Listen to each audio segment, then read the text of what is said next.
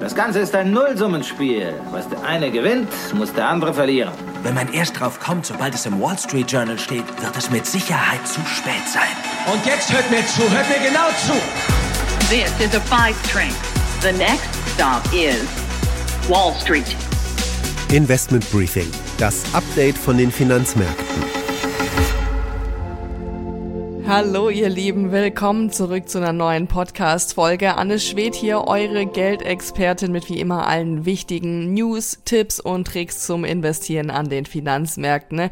Diese Woche war es ja eine verkürzte Woche hier bei mir in den USA. Am Donnerstag war ja Thanksgiving-Feiertag und da hatte die Wall Street zu. Und am Freitag gab es nur einen verkürzten Handelstag, damit auch alle noch Black Friday-Schnäppchen machen konnten. Die Woche war deshalb aber nicht weniger spektakulär, fing an mit Gewinn Gewinn am Montag. Da schaffte es die Microsoft-Aktie auf ein neues Allzeithoch und zog den gesamten Tech-Sektor mit nach oben. Dienstag gab es dann ein Minus bei allen drei großen Indizes. Da kamen nämlich die Protokolle von der letzten Notenbank-Sitzung raus. Die Märkte sind sich eigentlich schon sicher, dass es keine neuen Zinserhöhungen mehr geben wird. In den Protokollen klang es aber so, als sei das nicht ausgeschlossen und weiter abhängig davon, ob wir uns wirklich auf das 2% Inflationsziel hinbewegen. Außerdem gab es ein paar nicht so gute Quartalszahlen von den Einzelhändlern Lowe's, Best Buy und American Eagle Outfitters.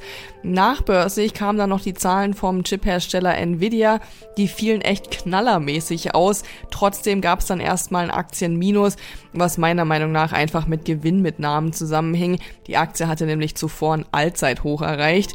Mittwoch dann aber wieder gute Stimmung, weil die Energiepreise abkühlten. Da konnten sich vor allem die Anleger von Airline-Aktien freuen, weil dadurch ja auch der Treibstoff billiger wird. Donnerstag haben wir uns dann alle beim Thanksgiving Dinner mit Truthahn die Bäuche vollgeschlagen und Freitag gab es dann noch einen relativ unspektakulären Wochenabschluss mit kaum Kursbewegungen.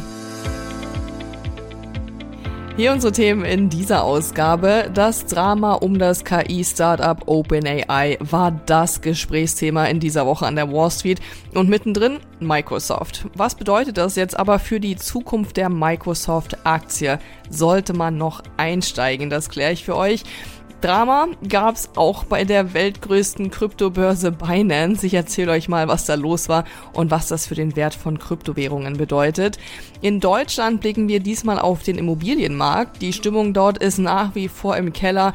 Wer kann, der macht einen Bogen drum. Aber es gibt eine Aktie, die wieder interessant werden könnte, Vonovia. Darüber spreche ich gleich ausführlicher mit meinem Kollegen Christian Schlesiger. Vonovia hat schwere Zeiten hinter sich. Die Aktie ist heute nicht viel mehr wert als beim Börsengang vor zehn Jahren. Aber Vonovia hat inzwischen viel Ballast abgeworfen. Für Anleger könnte sich ein Einstieg durchaus lohnen. In der Community Corner beantworte ich euch diesmal die Frage, wie man in Anleihen von Unternehmen investieren kann.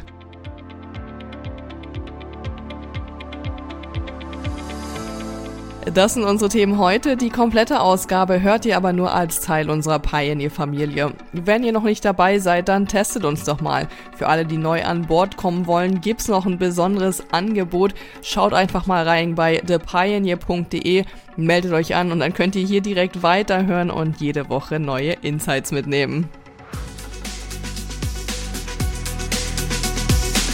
Investment Briefing, das Update von den Finanzmärkten.